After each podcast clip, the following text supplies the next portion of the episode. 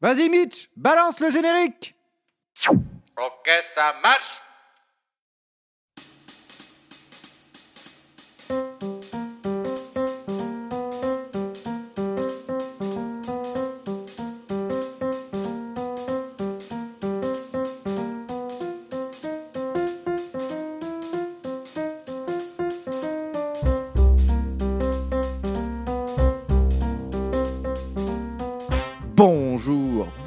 bonjour et bienvenue pour un nouveau programme du Théâtre commence.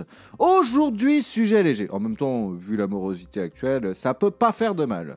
Mais avant de rentrer dans le vif du sujet, je voulais quand même vous souhaiter une belle année 2020, riche, on l'espère, en culture, créativité et découverte en tout genre. Ouais, et bonne année à vous Eh Mitch, ça fait quand même quelques temps, voire des mois, où on a cette impression concrètement d'être dans une journée sans fin. Tu lis des articles Covid et tu parles Covid. Tu te surprends même à répéter plusieurs fois dans la semaine. On va être confiné. Attendez voir le carnage après le jour de l'an. Bon, tu peux le mettre à toutes les sauces. hein. Et en plus, en plus, ils nous ont rajouté le vaccin. Donc, euh, bah, pour te détendre hein, et essayer d'oublier, euh, tu t'évades dans la culture. Mais on ne trouve rien de nouveau. Pas de théâtre, pas de cinéma.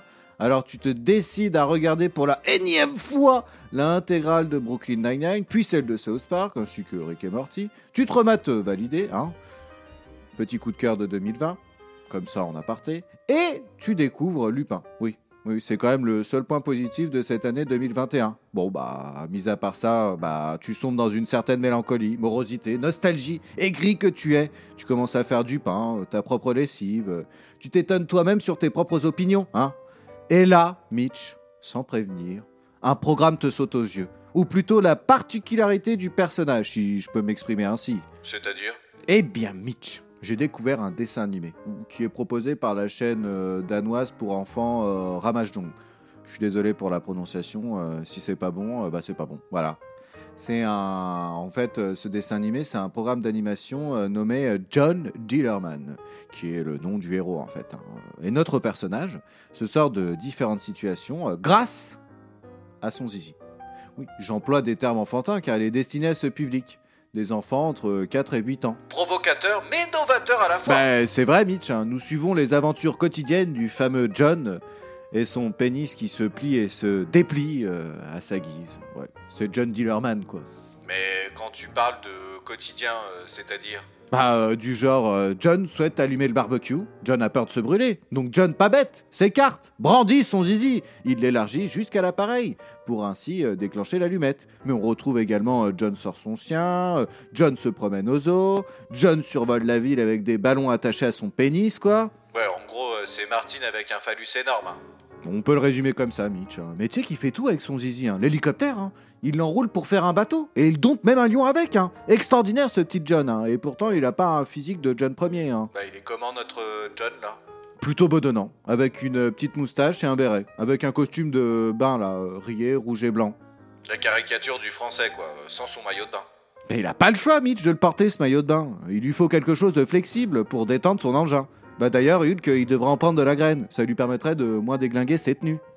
Mais ce genre de programme là, euh, c'est quand même bien accueilli par le public? Bah, à ton avis, Mitch, euh, on s'insurge pour absolument tout maintenant. Alors, euh, un dessin animé qui parle d'un mec avec une énorme tub, forcément, ça ne passe pas. Bah oui. Le public fulmine. Je vais citer une petite réflexion d'un téléspectateur. C'est le programme le plus répugnant et le moins approprié pour les enfants, sur une chaîne pour enfants depuis longtemps. Et pour la politique, et même la politique s'y installe. Oui, ils installent leur petit grain de sable.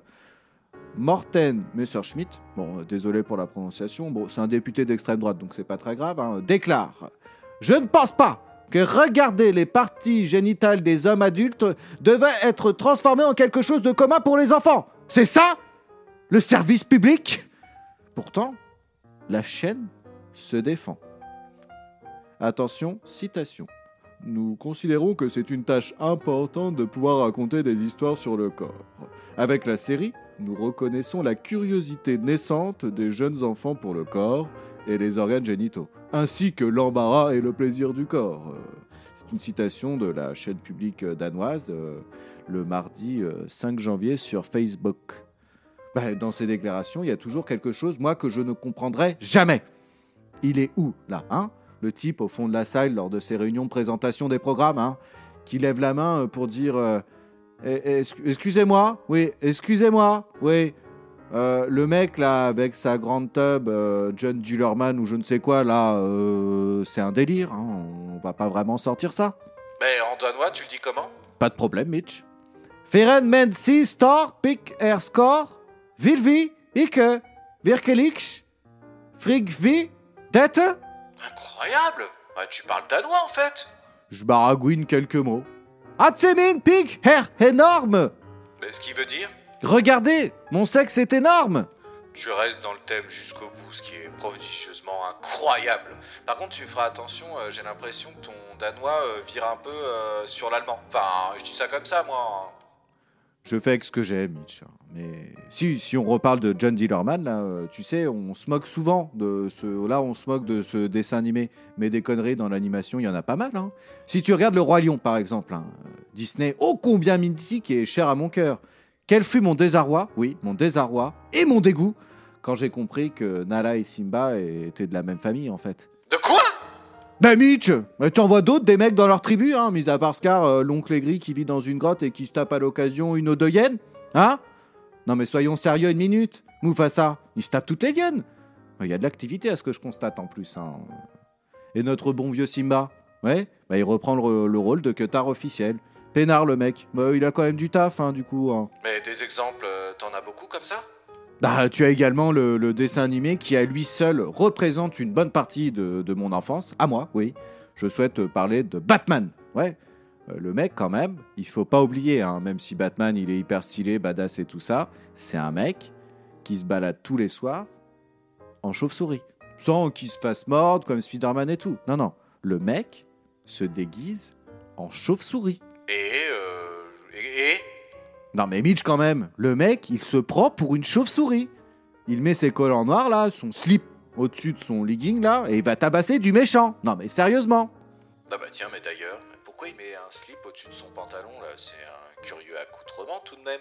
Bah je ne sais pas pour Batman, mais je sais que Superman, hein, euh, je l'ai je l'ai su il y a pas longtemps, hein, il a fait un bras de fer avec Chuck Norris, et le perdant devait mettre son slip au-dessus de son pantalon. On connaît la suite. Hein. Pas terrible la plaisanterie. hein. Bah quoi? Bah moi je l'aime bien Mitch. Et j'adore le mythe là construit autour de Chuck Norris.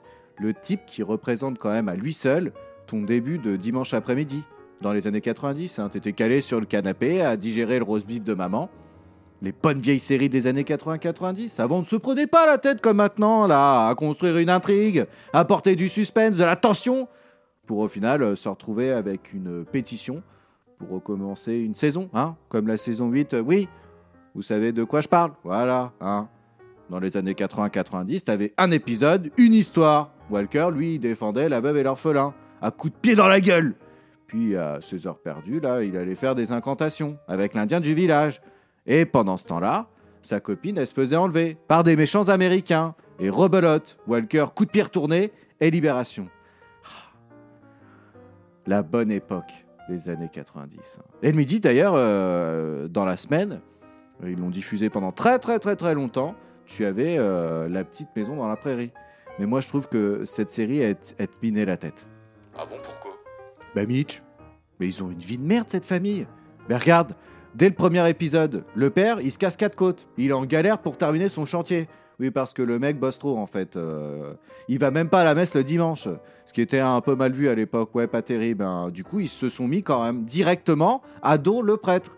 Direct là, comme ça, d'entrée de jeu, ouais. Et à l'école, euh, les ces enfants là, bah, ils ont affaire à une crevure. Oui, je j'ai pas trouvé d'autres termes. Une sale gosse qui leur pourrit la vie.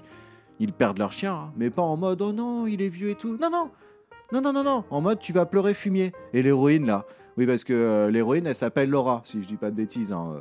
Et à un moment, elle devient carrément aveugle, hein, comme si elle avait déjà pas assez de problèmes entre l'école avec l'infect, là, l'espèce de crevure. Ils dorment sur, euh, sur de, la, paille, avec, elle, elle- elle- se retrouve avec les pieds de sa sœur au niveau de son pif. hein. Son père, il se tue à la tâche pour amener deux ou trois pièces pour sortir de la misère. Non, non, mais c'est chaud leur vie. hein. Euh, D'ailleurs, si on parle de la fin, de la petite maison dans la prairie, on apprend dans, les derniers épisodes que la ville, elle a été construite sur des terres appartenant à un magnat des chemins de fer, un certain Lassi- Lassiter, là, euh, si je dis pas de bêtises. hein, euh, oui, ça devait être le Donald Trump de l'époque. hein, euh, et donc, du coup, bah, les maisons qui ont été construites lui appartiennent. Et lui, il accepte que les habitants de Valvoon Grove, là, c'est là où il y a la petite maison dans la prairie, restent uniquement ceux qui acceptent de travailler pour lui. Du coup, la petite communauté, il décide alors de se battre, mais euh, la sister, le Donald Trump de la série, là, euh, sème la terreur. Donc eux, ils ont trouvé qu'une option, qui est assez radicale hein, quand même, hein, euh, c'est de dynamiter la ville, un par un. Les habitants, maisons et autres commerces explosent devant les yeux euh, pleins de larmes des acteurs et du coup bah, des téléspectateurs. C'est la fin de Valvon Grove et de la petite maison dans la prairie. Voilà, ça finit comme ça. Ils détruisent tout, tout le décor, toutes les maisons, tous les souvenirs que tu as pu avoir tout, au, tout au long de ces saisons, terminé. Voilà, ça, ça résume bien la série. Hein. Quelle vie de merde. Bah d'ailleurs, en version moderne, euh, vu qu'on parle de la petite maison dans la prairie, euh, nous on a connu euh, 7 à la maison. Seven Heaven.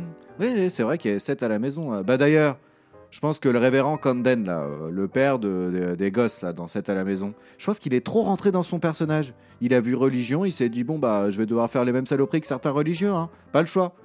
Je vais me sacrifier pour l'équipe. Non mais tu es horrible. Inadmissible, je le conçois. Mais à citer tous ces exemples, euh, je me rends compte que l'on a quand même vieilli, mon pauvre Mitch. Attends, la dernière fois, des ados m'ont invectivé parce que je connaissais pas euh, Watch Dance, là, je sais pas quoi, là. Et elles ont rajouté une petite couche en me balançant euh, Mais euh, tu écoutes quoi Michel Sardou? Quelle indignité, Mitch. Mais quelle indignité On va finir vieux con.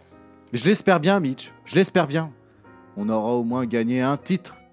Pour l'instant, la seule chose que l'on a gagné, c'est de terminer ce podcast en vous souhaitant une bonne journée, une belle soirée et une magnifique nuit. Ciao et à très vite sur le théâtre commence.